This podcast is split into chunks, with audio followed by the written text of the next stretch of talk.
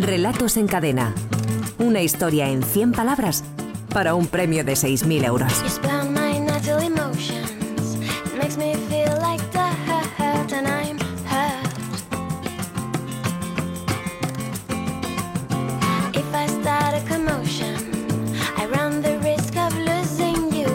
Javier Sagarna, director de la Escuela de Escritores, buenas tardes. Hola, buenas tardes. Bienvenido, amigo. Hoy tenemos un jurado invitado de lujo, ¿eh? con, con Luis Piedraita, Pues sí, que estaba por aquí repasando los tres textos finalistas. Pero finalistas ¿cómo de lujo, yo he De visto- lujo, No, en de lujo, absoluto. Pero qué jurados habéis tenido otros días, Sí. Carlas. Eh, muy buenos, muy buenos. Sí, Libreros estaba encontrando problemas de puntuación a los textos. Bueno, eh, tres finalistas, decía, de un total de 608 textos que hemos recibido esta semana a partir de la frase, vamos, eh, mini frase, quizás mañana. Quizás mañana. Quizás mañana. Y a partir de ahí, construcción de historias. Y a partir de ahí una frase muy abierta, ¿no? Y a partir de ahí eh, la gente se ha puesto a imaginar de una manera muy libre, que es lo que te permitía esta frase, ¿no? Quizás mañana, quizás mañana puede pasar casi cualquier cosa, ¿no? Era una frase de que nos daba poquito, pero nos abrió un horizonte muy grande, ¿no? Y bueno, pues hasta 608 oyentes lo han, lo han es muy aprovechado. buen número. Y como vamos a ver, lo han aprovechado bastante bien. Pues vamos ya a saludar a nuestros finalistas. El primero es Ángel Revuelta, que tiene 42 años, es de Laredo, en Cantabria, trabaja como historiador. De hecho, está haciendo actualmente la tesis doctoral en historia contemporánea. Eh, Ángel, hola, buenas tardes. Hola, buenas tardes. ¿Qué tal? ¿Cómo va eso? Muy bien. ¿Y la, la tesis exactamente de qué? Pues el tema es eh, los efectos de la reconversión industrial en, aquí en Cantabria, donde soy yo. O sea que estoy tratando otra crisis, la crisis anterior a la que Una crisis de, de- de anteayer, o sea, de, de- nada. Sí, en realidad sus efectos llegarían hasta hasta hoy. Bueno, Se oye, podría ¿y qué- decir que en parte estamos viendo consecuencias de, que, Pues sí. de aquella época. Pues sí, naturalmente. Oye, ¿y tienes tiempo para leer algo? ¿Estás leyendo algo ahora mismo? Sí, sobre todo, claro, temas relacionados con la tesis, temas de economía y tal. Pero justo ahora estoy con, no es una novela, es un, un cómic titulado Paracuellos de Carlos Jiménez, que no sé si lo conocéis, es No. un cómic muy Yo bueno sí. sobre la España de, de la posguerra. Muy interesante. Exactamente, se, se centra en los orfanatos eh, del auxilio social de, de la época. Es cuenta una realidad terrible, pero con, con un humor muy... Y mucha negro, ternura, mucha ternura. Sí, sí. La verdad es que da gusto leerlo, sí. Muy bien, Ángel. Que tengas mucha suerte, amigo. Vale, gracias. Saludamos también a Fran Rubio, que tiene 49 años, que es de Tabernas de Valdigna, en Valencia. Trabaja como administrativo en la Universidad de Valencia. Y yo creo que es la segunda vez que, que nos queda finalista. Y Ángel también. Yo creo Sí, que sí, repiten. Eh, Fran, buenas tardes. Hola. Hola, buenas tardes. Hola, ¿qué tal? Es la segunda vez que queda finalista, ¿verdad? Eh, sí, finalista semanal hace tres años más o menos. Que también Ah, o sea, a mí me sonaba porque tenemos la lista por ahí de gente que ha quedado y, y tu nombre se nos había por colado. curiosidad, ¿has estado mandando bueno, todos estos tres eh, años o te has espaciado ahí? No, es que el nombre en la anterior ocasión era Francisco José Rubio Consuelo, que le mandé el relato con ese nombre, no como Fran Ya, Rubio ahora. ya, ya, ya, ya, ya. Y decía Javier, ¿y has estado estos tres años, has seguido enviando relatos todas las semanas o qué? Pues sí, habitualmente sí, he fallado algunas, claro está, pero, pero bueno, más, pues más o menos casi todas las semanas. eh. Como se puede ver, cuesta conseguir ser finalista semanal, claro que sí. Muy bien, muy bien. Bueno, Fran, que tengas mucha suerte, ¿eh? Vale, gracias. Venga, y saludamos al tercer finalista, que es Ernesto, Ernesto Ortega, 42 años también, de Calahorra. Lleva viviendo en Madrid hace ya 15 años, trabaja como redactor publicitario. Ernesto, buenas tardes. Hola, buenas tardes a todos. ¿Cuál es la última campaña eh, que has hecho, en la que has participado, que estás haciendo? ¿Alguna campaña de Eh, publicidad? Bueno, trabajo en una empresa de venta por correo y es más eh, folletos, eh, cosas por internet, páginas de prensa, eh, son productos propios. Yo creo que hablamos otra vez contigo y comentamos lo de la- la- las similitudes entre el microrelato y los eslóganes, ¿no? La, la manera de construir Sí, sí, sí, reclamos para, para publicidad. Sobre la precisión de las palabras y elegirlas muy bien. La verdad es que la publicidad con el microrelato eh, a mí sí que me facilita un poco eh, la labor de escritura, Mm. pero cuando me enfrento a alguna cosa más larga eh, se vuelve en mi contra. ¿Qué te gusta más, el anuncio de la lotería o el de Campofrío?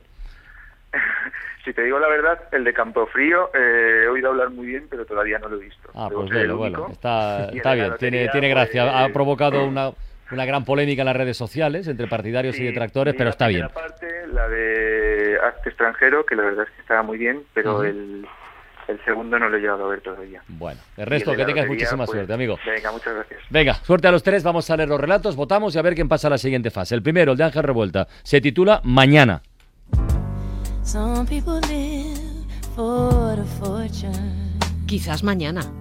Trató de animarle Silvia mientras terminaba de vestir al bebé. Él respondió con una cansada sonrisa. Se arrastró hasta el comedor y encendió el ordenador. Iba a necesitar más currículos para los próximos días. Mientras aguardaba a que se iniciara, su mujer trajo a Alba dentro de su canastillo, la dejó en el suelo frente a él y se despidió. Voy a casa de mi madre. Va a ayudarme con la compra de esta semana. Acuérdate de darle la medicación dentro de una hora. Él se quedó mirando la sonriente carita del bebé, tan feliz, tan ajeno a todo. Cuerpo te deja. Muy mal Este relato, ¿verdad? Qué bueno es. Está muy bien porque aparentemente pinta una situación cotidiana, sin mayor No, sí, historia. no, sí, no. eh, pum, pum, nos, nos deja una, pues una señora, un bebé que se va a casa de su madre, que lo deja con el marido, que el marido está en paro. Bueno, aparentemente pinta una situación cotidiana, pero deja, aparte de, de lo más o menos dramático de la situación, lo que te deja es muy mal rollo de pensar: ese bebé se está quedando allí con ese hombre que está en ese estado, le tiene que dar la medicación, se la va a dar.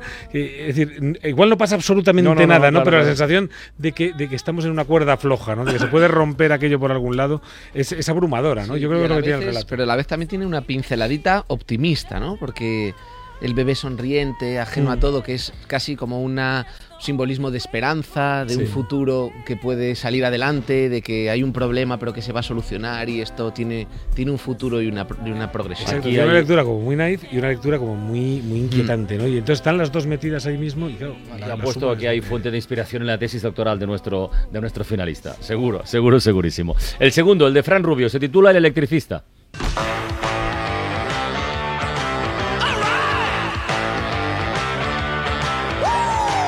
Quizás mañana sea tarde. He descubierto bajo la cama una maleta con su ropa de no volver. Tal vez no sean más que imaginaciones mías, pero ¿y ese tubito con polvo blanco escondido en su cajón? Probablemente todo tenga una explicación plausible, que no me atreveré a pedirle cuando salga de la bañera. ¿De dónde ese repentino interés por las novelas de Patricia Highsmith? ¿Acaso vea fantasmas por todas partes? ¿Y esa insistencia en renovar al alza nuestro seguro de vida? O puede que simplemente sean los celos, pero cuando salga del baño, antes o después, tendrá que abrir la nevera. Es ir a mal rollo, ¿eh? Desde el título hasta la última palabra. Desde el título hasta la última palabra. Fantástico. Además el título es importante Sí, en caso, sí, sí, sí, sí, titule claro, electricista, nos deja las- nos abre muchísimo. Qué bueno. La verdad es que es un eh, eh, toda una historia sobre el asesinato preventivo casi y desde luego eh, es, es una pequeña historia de, de- de- de- de negra de estas, ¿no? De, una historia de, casi de Patricia Highsmith, como muy bien cita, condensada en muy pocas líneas, pero no, no, no resumida de mala manera, No, que es lo que suele, suele ser el error, no, perfectamente contada. La verdad es que está francamente bien. Vamos con el tercero, el de Ernesto Ortega, se titula Pequeños detalles sin importancia. Well, maybe I am a crook for stealing your heart away. Yeah, maybe I am a crook. Quizás mañana o dentro de un año, quién sabe, anuncia el doctor, pero algún día recuperará la memoria. Mi mujer se acerca a la cama y me besa. No te preocupes, dice. Por su mirada diría que es ella la que no me reconoce. Empieza a mostrarme fotografías en las que aparecemos sonrientes, abrazados, con la Torre Eiffel o el Coliseo de fondo, y yo pregunto, Pregunto por el día que nos conocimos, por la fecha de nuestro aniversario, por las vacaciones que pasamos en Italia, por todo menos por la mujer que iba en el coche a mi lado.